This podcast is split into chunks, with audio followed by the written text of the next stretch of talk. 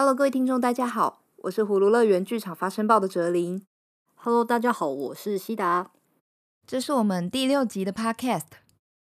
葫芦乐园剧场发声报。Hello，各位听众，大家好。我们这一集邀请到了非常厉害的人物，南霸天，南霸天，传说中的南霸天了。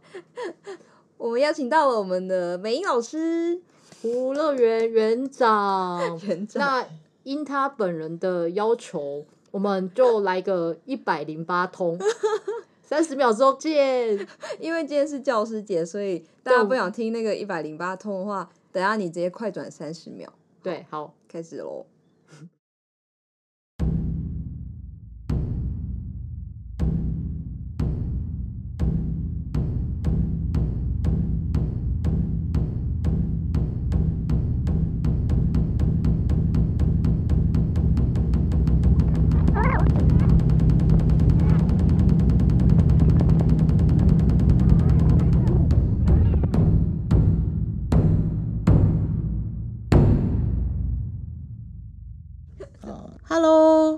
诶，我是葫芦乐园的园长，今天很荣幸跟两个园丁一起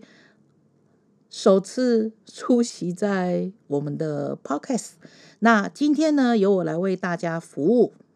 剧场短波。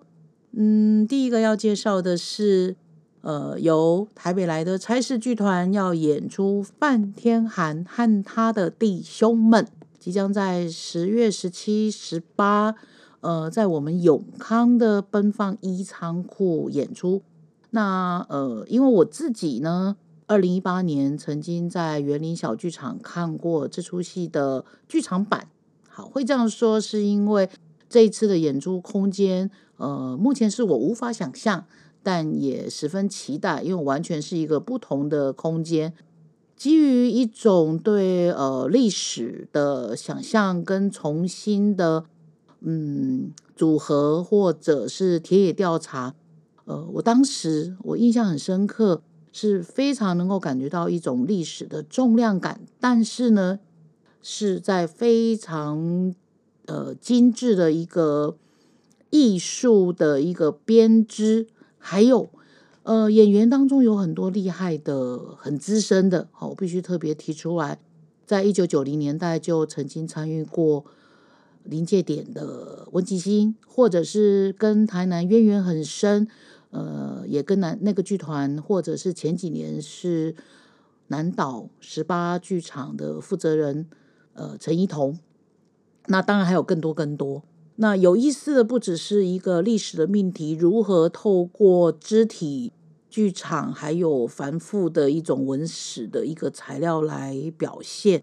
呃，那它还有运用影像，好，所以它是一个多层叙事结构。嗯，总之，十月十七号、十八号那两天的下午，如果大家有空的话，也许可以看看。那第二项呢，好，也是在同样的一个周末，十月十七号。的下午，礼拜六是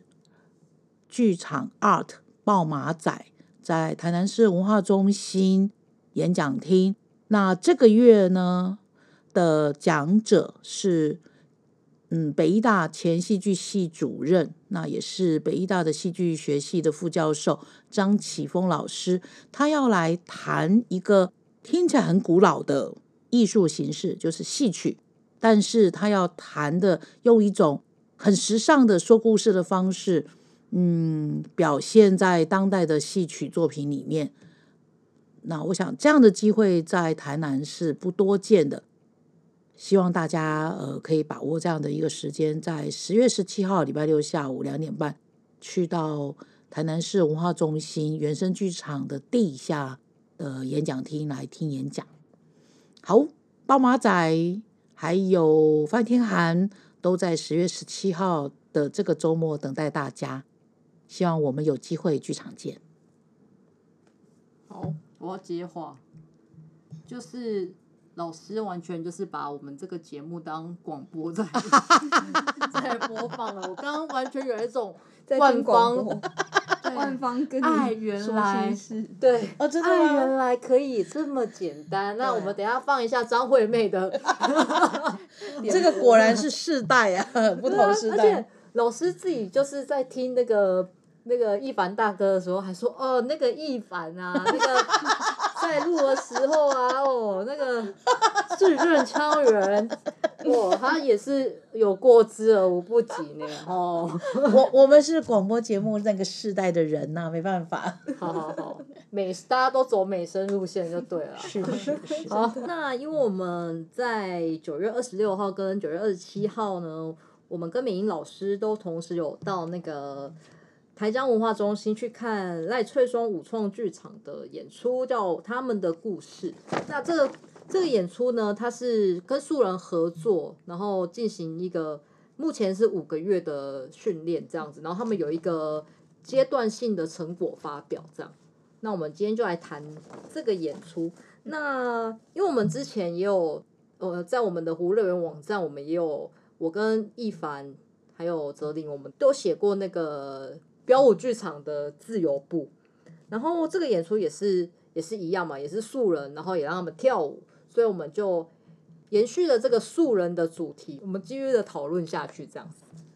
就像希达刚才说的那个素人这个 keyword，在这几年来，简直就是变成呃风起云涌，在各地都出现的。呃，跟素人不管是做戏剧工作坊、做舞蹈工作坊、做呃社区剧场工作坊，总之呢，最后就是会有一个阶段性的呈现。但这次好像根据目前所知道的资料上，我觉得不太一样的是，它是设定两年，所以我们现在看的是等于第一年的阶段性呈现。那赖翠双其实他的目标是明年，等于说要做一个。呃，今年我们看的是呃非剧场版，那明年要发展一个剧场版，所以我觉得这里面有两件事情是值得关注，一个就是这些素人经过了五个月的训练之后，完成了什么样的演出，然后再就是啊，那这些素人会是明年持续进行第二年，然后并且完成剧场版呈现的这样的一个呃演出成员吗？对，我觉得蛮有意思的观察。嗯嗯，诶、欸。就像美英老师说的，现在很多编舞家他们想要以素人作为创作的题材。嗯，那或许我们就可以来想想看，呃，素人可以跳什么舞，或他们应该跳什么舞？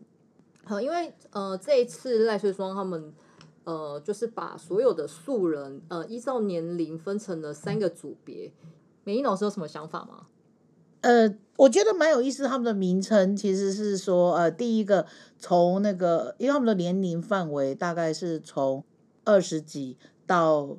接近七十，然后他们分成三组，然后跟三个不同的编舞家合作。呃，最年长的哈称为越活越青春组，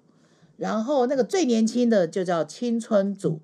然后中间这一段呢，大概三十到四十多。呃，这段呢叫做花样少女组。对，好，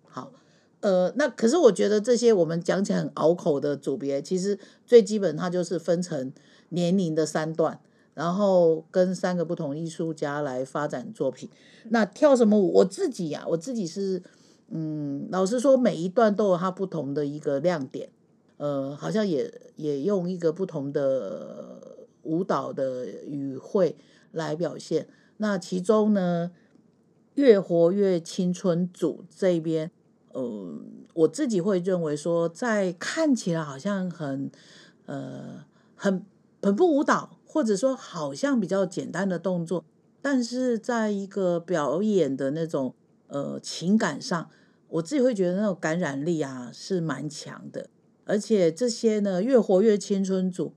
他们好像因为生命故事大概就是从，我想呃，根据我了解，呃，应该是五十几到六六十这一段，所以他们好像也对人生有了自己的很强烈的感受哈。比如说，他们就会对自己，比如说啊，年轻的时候是一个乖宝宝，然后呃，在五十岁之前是非常奉公守法，或者是非常那个勤俭持家，的这样的一种比较牺牲的，然后没有自我的角色，但是在六十岁前后就慢慢的活出了自我的样貌。那这些呢，都不是一个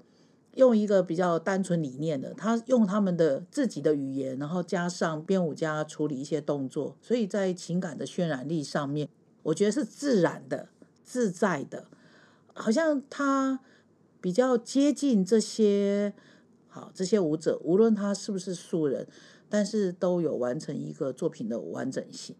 那我不晓得希达对这一段或者对其他有没有什么其他的想法？诶，其实我这个越活越青春组的编舞者是陈之雷嘛，因为我之前有看过他的生生，所以我对他也有一些期待跟想法。所以他呃那个时候我看呃这两段的时候，其实我是有一点比较惊讶，说哎他的。他反而是真的是比较去切入那种个人的情感面，我觉得他去尝试诉说，让他们去诉说他们个人的生命，我觉得是蛮好的。但是我就在想，因为我自己可能因为我看过神神，所以我会期待那种激烈的、比较激烈的东西。那我不知道是不是因为他是在越活越青春组，但有一些呃身体上面的限制，所以。呃，反而他们没有这么大动作的舞蹈，然后像老师讲啊，他甚至有一点像比较像舞蹈剧场那样的感觉。嗯、那我就会就是可能跟期待有点不相符，我会觉得说，没错，你去让他们说出自己的的生命历程，我觉得是好的，就是之类做这件事是好的。可是我就会觉得说，哎，可能那些动作就会让我有一些，嗯、反正就没有达到我自己原先的期待这样子。不过我就觉得老师说的是，就是我的想法跟老师一样，就是那些地方确实这样想起来的话，比起其他段的舞者，他们刻意的去表现或想要达成某一些动作，我会觉得没错，他们的那个戏剧的感觉反而是很自然的，然后那个情感也是有出来。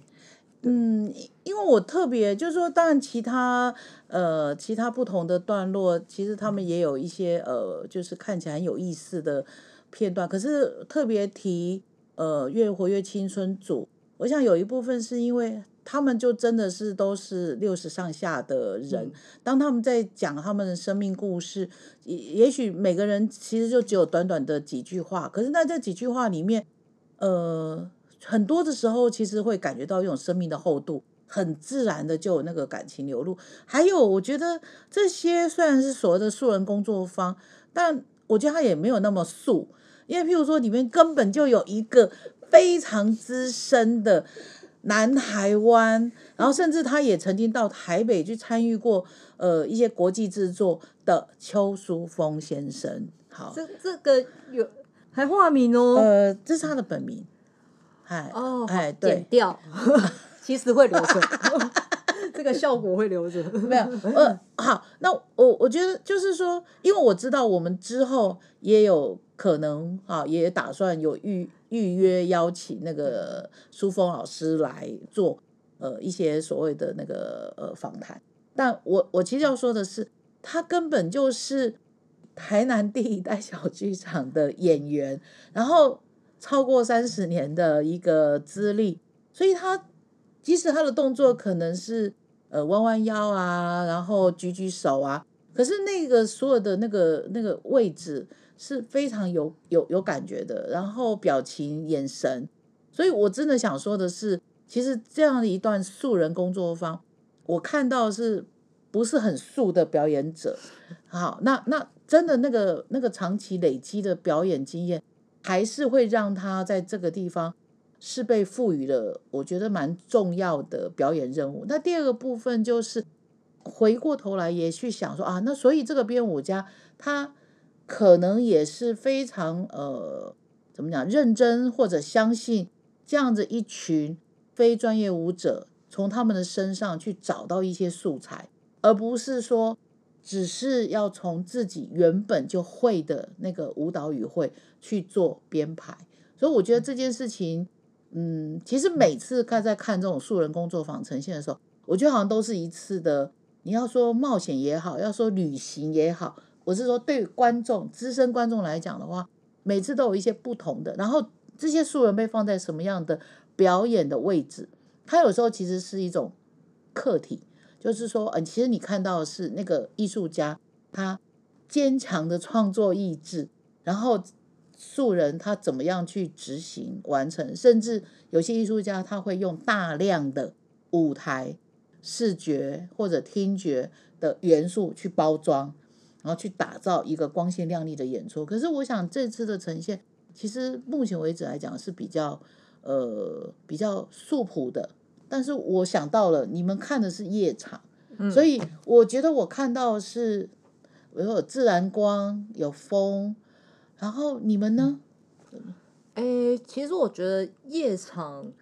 虽然说呃，它当然就不会有自然光，可是我觉得因为当天的那个呃，它的光也不是说非常的很舞台那样的，它就是很。很简单，原本就架设在那里的一些，就是在地上基本的灯光照明，基本对基本的灯光，就是不会有那种很奇怪的蓝色光、红色光啦，就是 不是很舞台的那种，对，不是很舞台的光。嗯、然后虽然说因为晚了，所以没有阳光，可是因为晚上也有星星跟月亮，嗯、所以其实自然的感觉还是在，那个舒服的感觉还是有的，只是。变成哎，他们抬头的时候好像是在，反而有那种抓星星啊、指月亮的那种，啊、那个在那个空中舞台那边，我觉得看起来是有那种微微的浪漫的感觉。嗯，在夜晚的时候啦。哦，那个西达刚才说的是那个户外空间的，呃，有两大段是越活越青春组，一一个是在三楼的那个户外庭园嘛，嗯，好，那一个是在那个。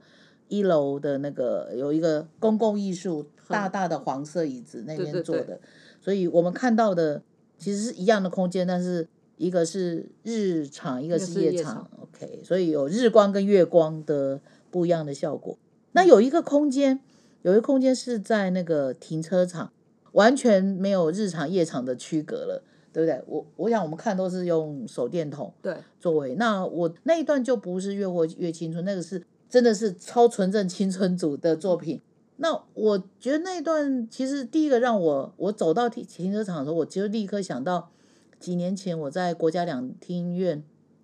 嗯，地下停车场看过有一个呃编导巴布好那个廖俊成他在做的一个演出，就是带着一群其实是很厉害的舞者跟演员。他们就在停车场里面做演出，然后观众们就跟着他们到处走。可是那一次的话，我想比较呃融入那个行为艺术啊，还有一些那个就是比较剧场灯光，就行为艺术跟比较舞台表演。那我觉得这次它就比较简单，比较简单是指说啊，用就就用手电筒。那我自己很很着迷于他最后 ending 的方式，就是用手电筒当照明。然后这些年轻的舞者有一些比较快，相较于越活越青春组比较快速，或者比较呃比较动动态大一点的，或者是抽蓄或者扭动这样的肢体。然后在最后就是当着这主要的那个光源一盏一盏的手电筒慢慢消怎么讲消失，然后又回到停车场本来的那个黑暗的时候，其实我觉得。我没有什么样的意义性的解读，但是我有一种，就是感受到那个，就是呃，从热闹去安静，从躁动去安静这样一个过程。对，那只是说，好像在那个过程当中，我其实也也在思考一个问题。刚才希达所说的，素人可以跳什么舞，或者素人应该跳什么舞？因为好像这些看起来是年轻的、有活力的身体。但在这么样比较像一般人认定的专业舞蹈动作语汇之中，我反而觉得我看到某种，我可能会称之为缝隙吧。那个缝隙就是说啊，因为他跳舞的方式，因为他的能量，甚至有些那个 timing，就是那个节奏不是那么的精准或利落的时候，反而会让我想起说啊，他不是专业舞者啊，他是素人。那这样的。感觉，在我在看《越活越青春》的时候，反而忘记，因为好像他要完成的表演跟他的能力是 combine 在一起的。那我不晓得说那个比较年轻的世代，哲林跟希达，你们看的时候哎，因为说到那个停车场的空间嘛，因为其实虽然当天大家都有戴口罩，可是其实那个停车场有一个非常浓烈的。对对对的一个停车场的味道。坦白说，我觉得停车场那个空间本身就有一种，我不知道该怎么说，它是一个很，它有一个奇妙的氛围啦。因为而且加上那个味道，嗯，所以其实他们那些舞者就是这样神神秘秘的拿着那个手电筒出来的时候，其实是确实它是具有某种象征意义吗？可是当他们开始舞动的时候，确实就有一种不知道哪里。感觉怪怪的，因为他们就是很努力的在在扭动，嗯，然后完成一个看似是有难度的动作，确实是有一点把那种走路停车场，然后开始接受那个很奇怪的那个氛围，但是有有一个很不自然的东西介入了，然后再来就是说他。在那个下面，可能也因为音场的关系，所以他用那个高频，他他的音乐里面有用到一个高频的感觉，是一个合成器的声音。其实那个高频虽然刺耳，但是我觉得某种程度也是把那个氛围，把那个感觉很像那个停车场成为一个异空间这样子，把它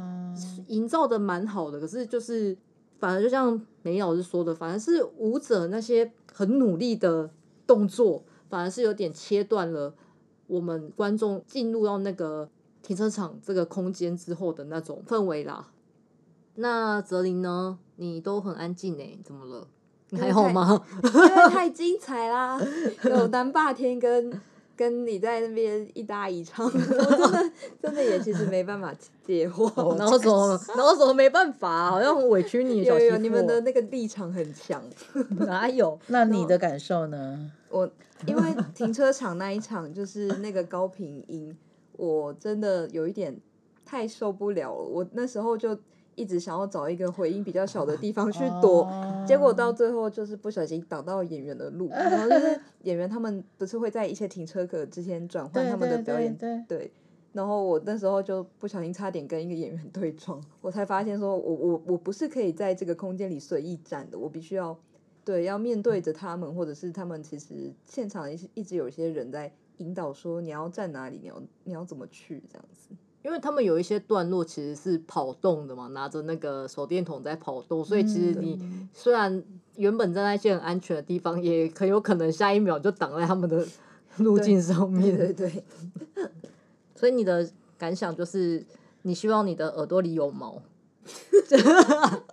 你希望你有鹿茸，可以 鹿茸可以把声音挡住，阻隔那个 噪音。因为那一场，因为我我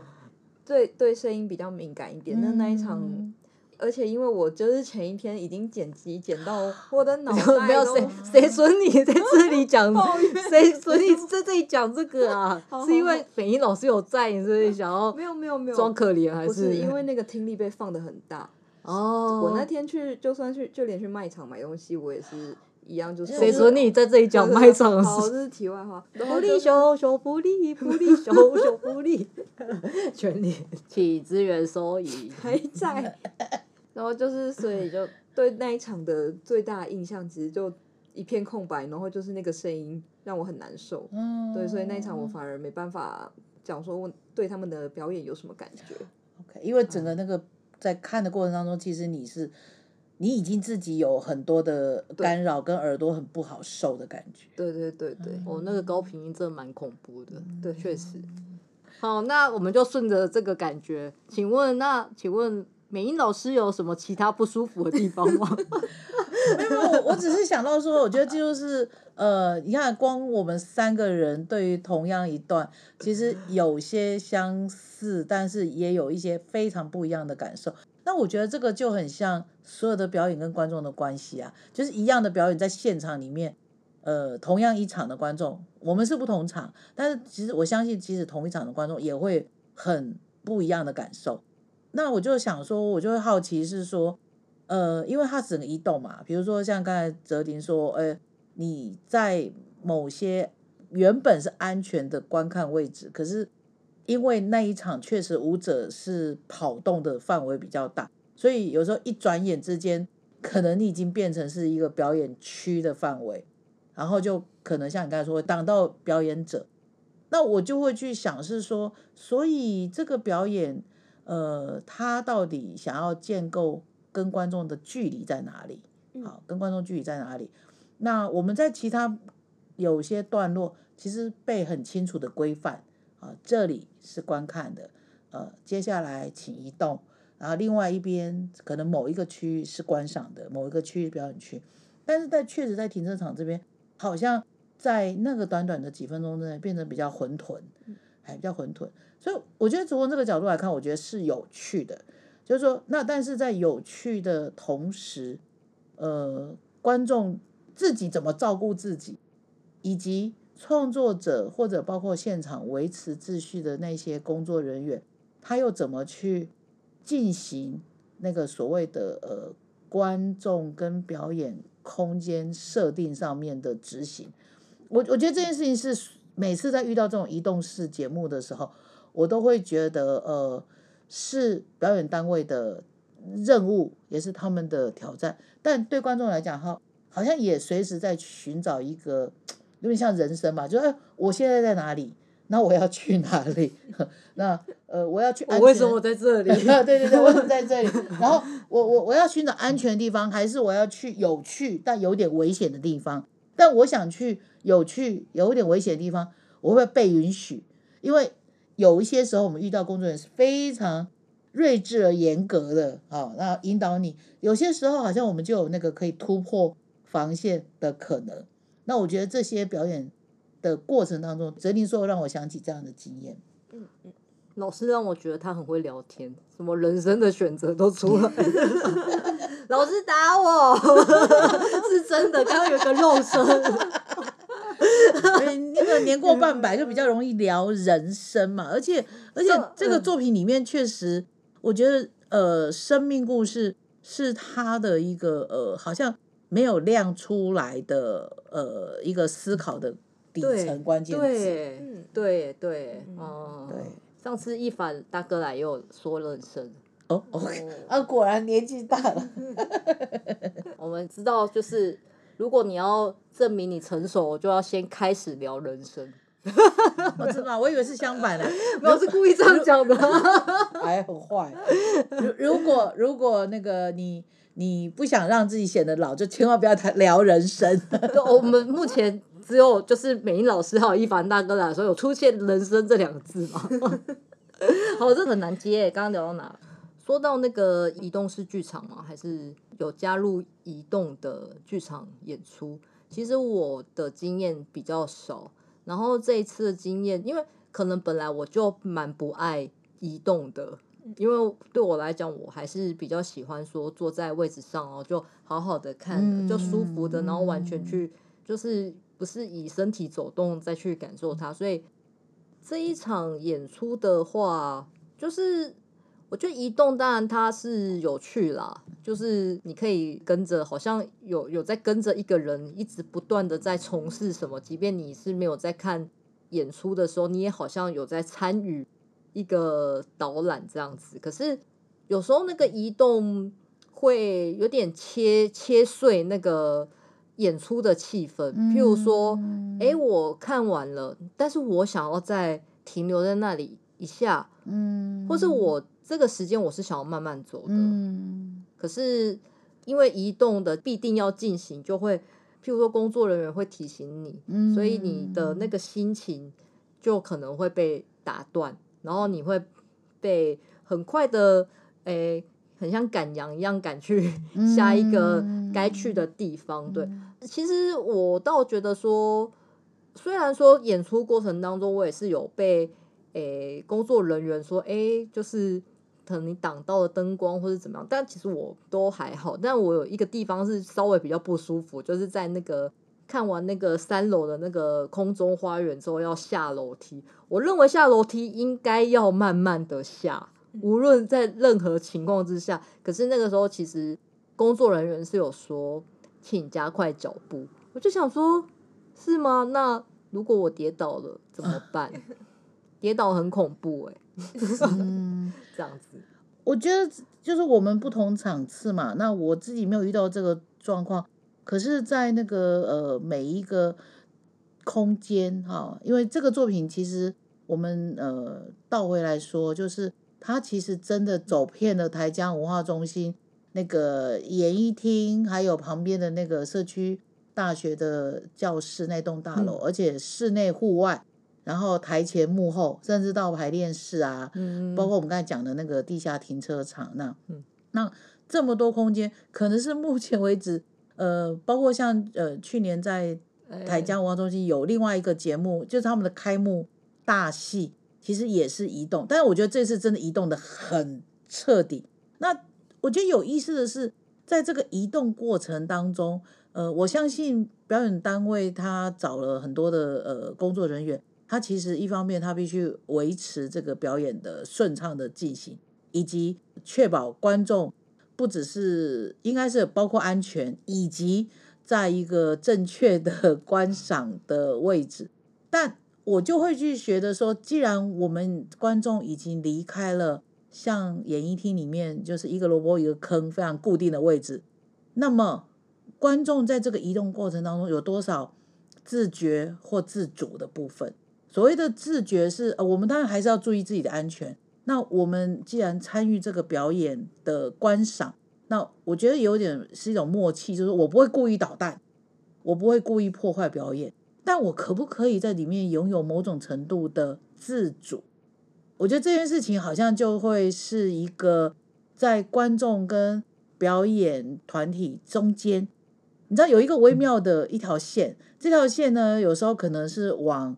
表演团体那边拉一点点，由他们掌握在手上，好，那达到他们要的效果，可是。既然他已经把某种所谓主权释放出来，会不会我们观众有些时候也在安全的范围底下，也在一个尊重表演的前提之下，我们也可以享有某种呃，譬如说像像我在某一段，我就发现我虽然没有到被规范的那个，呃，我相信是他们认为正确或者最好的表演位置。但是，一来我没有破坏那个表演的画面，我没有抢到表演。呃，跟观众之间的一个所谓的视交，那我就有某个程度，呃，我看到了不一样的，但是一个不同角度的表演，所以我我觉得这件事情是有趣的，因为我我知道接下来，呃，包括我们那个什么十一月十七、十八那个台南艺术节，呃，也在新营文化中心有一个，他们要在新营文化中心移动的，好这样的一个表演，那跟那个什么潘金莲有关的一个戏。对，我也很好奇这件事情，所以我就想说，哎，我们的听众会不会在未来的那个经验当中也去发现？然后如果有什么发现，也可以给我们的那个葫芦乐园的网站有一些观众回响的部分。其实老师说那个移动的时候那个自由的部分，然后老师说的是生理的自由，呃，应该说身体的自由。嗯，可是我认为在。这个移动的部分，因为加了导览，所以即便你有了身体的自由，其实你也没有办法有那个心灵的自由。嗯、因为其实它的那个导览的过程，这个地方，我，我非常同意耶。因为那个导览的过程，就是说是由那个世分嘛，其实他就有讲到说，哎。台江是怎么建成的？台江是怎么建成的？其实，在我们的 podcast 的第三集里面，其实我有讲，就也很巧哦。他在介绍那个台江的时候，刚好我也对台江做了一些资料，所以其实当天他讲了那些导览，我根本就早就知道了，等于就是再重复的听一遍。然后，诶，四分就带可能会带我们到某一个空间，然后就跟我们说，诶，建筑师他是用什么意象？他是用什么刮王灰啊？是用什么河流意象？嗯、呃，一我会觉得说，那这个跟演出有什么关系？嗯、就是可有一些地方或许有关系，譬如说他在介绍那个河流形状的的量体与量体之间的虚空间的时候，那个因为我是都计系的，我知道那个东西叫虚空间，物体与物体之间的虚空间形成了一个河流的意象，使得编舞家在那边弄了一个水。那可能稍微有关系，可是其实大部分它的那个导览的内容，尤其是关于建筑硬体的部分，其实我会觉得跟演出是完全分开的。而且已经有这么多的演出都在介绍台江这个建筑，我可不可以不要再认识台江文化中心的建筑了？我是去看戏的，我不是去学建筑，我已经学好几年了。呃，希达刚才说的，就是关于这个导览的内容跟整个作品的关系嘛，那就是说，哎，我们在看一段一段的呃舞蹈呈现，然后之间我们会游走在文化中心的室内、户外的不同角落。那还有一个部分也是我在思考的，就是那这个导览一段段安插在。一个个的呃舞舞蹈呈现之间，其实那个逻辑关系，我应该把它当做有点像我们在剧场里面看戏剧演出，它是一个分场之间的转场，还是说其实是一幕一幕直接大幕落下，然后我就是呃喘个十分钟十五分钟上个厕所再来，那意思就是说那个中间的衔接。嗯，或者是它是一个 fade in fade out 的关系。那目前啊，至少这一次在台江看他们的故事，我觉得那个处理的手法比较像是一个段落一个段落，它好像不是一个转场，它就是一个结束，有点像呃旅游团，哎，我们去了赤坎楼，然后呢上游览车。脚步加快，对，脚步加快，呃，然后可能开到安平古堡，然后我们再下车，然后下车的话，可能可以先五分钟上厕所，然后再去好听介绍。那安平古堡逛完了，又上车，然后可能再去七谷好看落日。那这样子的话，其实它是一个呃，真的是旅游团，然后分站分段，中间是截断的。嗯，那如果我期待，好，假设我期待这个作品，它是从我看的第一分钟到最后舞所有的舞者出来谢幕，是一个完整作品的时候，那么那个导览这中间，它怎么样去呃进出或者去转接，可能这是我的疑问啦，因为毕竟我们不是创作者，好，或者是到底呃创作团队。对于呃导览所要肩负起的任务功能是什么？这部分其实好像我们也无法了解。好，那只是就一个观众的位置，就会想说，那我整体的那个感受，呃，是一段一段被切开。那这个是创作团队想要给我的效果吗？好，那我这边是一个问号。其实这时候想要想到说，一个舞蹈剧场的呃创作者，那已经过世的皮娜鲍许，他其实讲过名言，是很多人都会一直提的，就是呃舞蹈的重点不是做了什么动作，是为什么而动作。好，那所以当越来越多移动式的剧场呈现的作品出现在我们的呃观演经验当中，那我也很想问。那么我们移动是为了什么？身体健康。要活就要动，活动活动，要活就要动。蛮好的，身体动，头脑动，那 希望情感、心灵都也跟着流动、飞翔起来。其实我觉得，如果哎，然后其实我还蛮，因为我之前有去看那个。呃，赖声川老师编舞的《异乡人》，然后包括他在看之前有查一些资料，就是发现说他之前做的主题都是一些有关于孤寂啊，或是人类生存的一些孤寂性，或是一些必然的必须旅旅行这样子的那种感觉。然后我也很意外于，因为他这次做的是那个温刀诶行啊靠，我也很意外于说他可以做这样子，有一点。草根，然后诙谐的主题，然后其实我又觉得他做的那个幽默感是我喜欢的，诶，我我意外的我很喜欢这样子。可是他当然他的呃编舞的段落又不只是说有这个诙谐幽默感而已，有一些地方还有用到他常用的一些舞蹈的肢体，像是一些环抱啊，或是那个手往前去延伸那种追探追寻那个。就是我之前在那个异乡人里面有看到的，也是蛮意外于惊喜于说他可以做好玩的主题。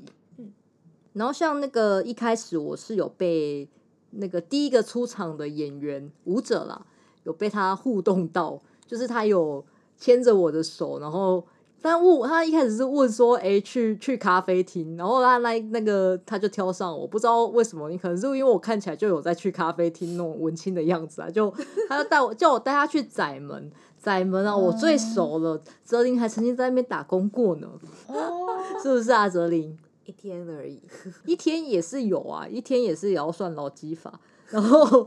然后那个时候他就叫我带他去窄门，他那一段里面就是他找了三个。呃，观众互动就是他会去牵着我们的手，可是他会假装是被我们就是扭动，就是意思说我们握得很，他很大力这样子。嗯、可是呃，因为我有被他互动到，所以其实他牵着我的手的时候，因为我是站立的，然后他是要假装被我扭的，就是歪七扭八，所以其实我牵着他的手的时候，我有感受到他身体的重量，所以。经由那个触觉感觉得到他的身体了，所以我觉得那个互动的结果对我来讲还蛮有趣的。嗯嗯，可能会跟没有互动到的观众只是观看又多了一个感觉。嗯嗯嗯嗯，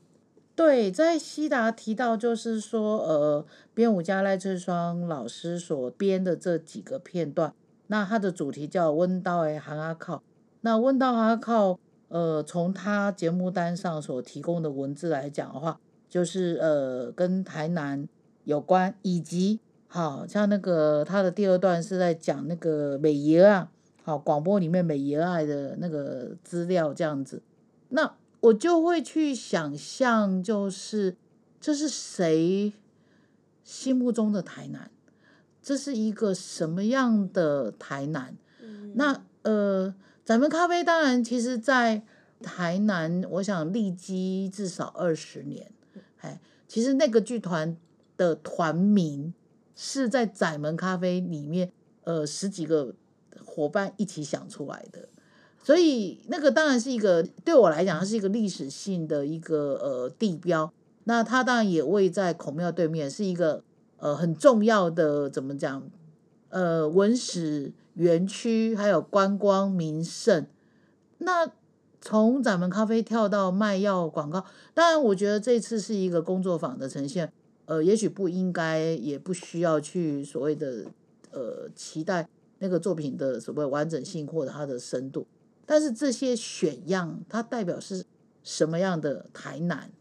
而且在后面其实我们回到像那个呃另外一个编舞家陈嘉宏，他跟那个青春组。他们所串联出来的作品就比较是跟空间的关系，然后产生一个比较呃几何的一个，不管是几何的空间运用方式，或者是身体比较虚拟的一个想象的美感。然后，但是回到那个另外一位陈之磊，他就比较是回到这些所谓的越活越青春的呃成员的生命故事。所以这件事情大概还是。呃，也许最后我们还是说啊，这终究还是一个工作坊的呈现。所以很有趣的是，如果未来他在台江继续发展他的第二年计划，那呃，我我非常同意刚才希达说的，其实就算在台江做，也没有所有作品都必须要谈台江或者台江文化中心的建筑美学。那那要谈什么？我觉得这可能就是我会期待看到第二年。呃，发展出来什么样的一个作品？尤其是从所谓的非剧场空间到剧场空间，呃，我觉得大部分我看，像我们刚才提到那个范天涵，他其实是从剧场空间，他在台南要走向非剧场空间，好，甚至是户外，呃，下午的时间。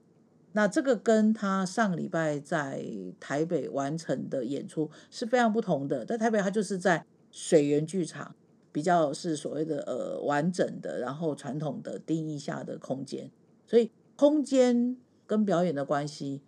在我们今天讨论这个他们的故事这样的作品里面，我觉得它是无所不在的。那可是当这些空间的多样性或者它的变化都被拿掉之后，哦，我觉得那真是一个全新的未知的可能。嗯。明年想要加入，不知道还可不可以？哎，应该可以耶。对啊，去去去，哎，去啊！对对啊，明年就换我跟哲林来谈，然后你就以那个舞者的身份来。对啊，参加节目。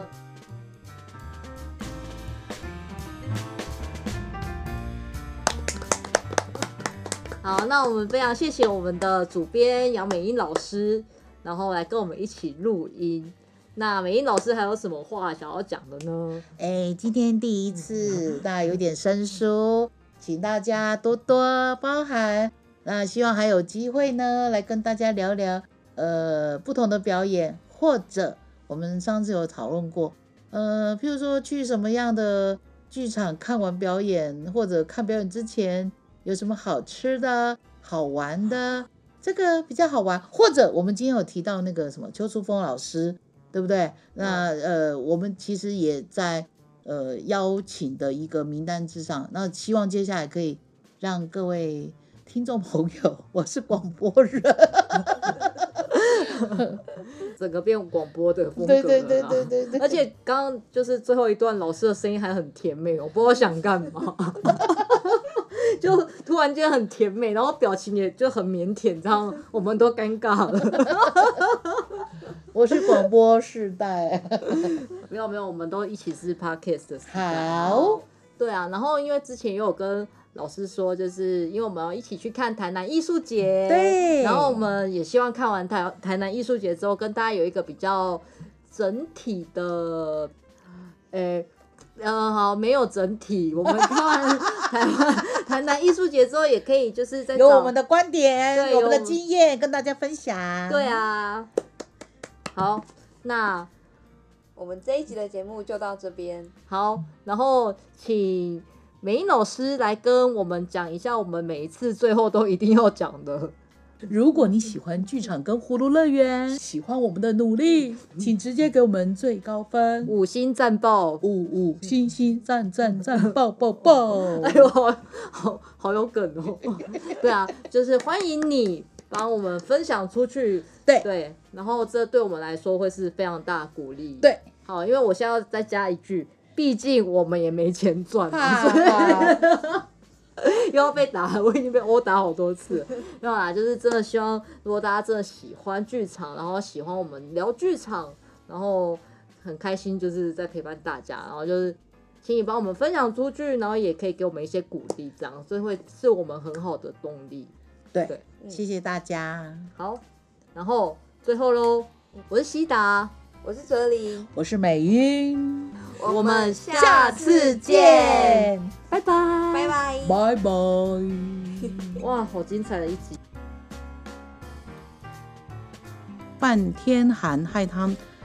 和他的弟兄，哇，我要重来，没关系，哎，我要重来，那我直接重来好不好？直接，不要一直让你剪接啦。嗯，Hello，大家好，我是葫芦乐园园长，咦，很像。老师，你从来就直接从你讲座，那里重来就好。